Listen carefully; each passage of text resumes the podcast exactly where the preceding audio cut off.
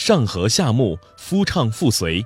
本句写人与人之间应和睦相处，意思是领导团结，群众和睦。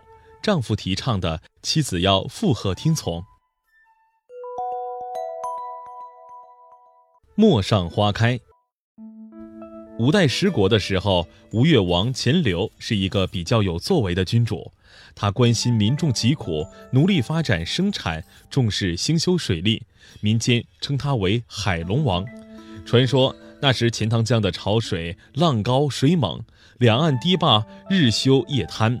钱镠打听到是因为江里的潮神作怪，于是召集了五百多弓箭手，在朝神生日的八月十八日那天齐射江潮，最终把朝神赶跑，筑成海堤。后来便有了钱王射潮的典故。然而，世人津津乐道的不是他的政绩，而是他与妻子恩爱有加的感情。他的小名非常有意思，叫婆刘，这大概在中国男人的名字中也是独一无二的。据说钱夫人戴氏每年寒食节要回娘家临安省亲，有一年眼看春天就要结束，陌上花已开遍，可还不见夫人返家的影子，钱镠非常想念。便写了一封信，信上只有寥寥九个字：“陌上花开，可缓缓归矣。”意思是小路上的花都开了，回来的时候不要着急，慢慢走，好好欣赏啊。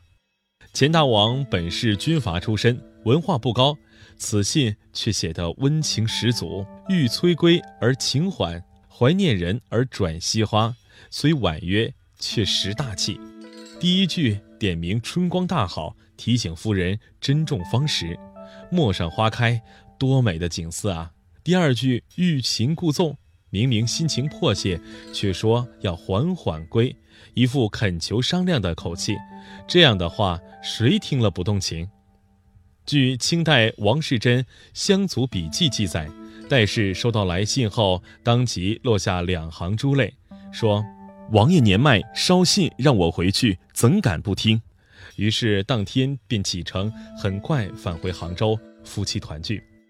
后来宋朝的苏轼以《陌上花》为题作绝句三首，其中有“陌上花开蝴蝶飞，江山犹是昔人飞。遗民几度垂垂老，游女长歌缓缓归”，广为流传。和睦的人际关系会让每个人心情舒畅，生活的有滋有味。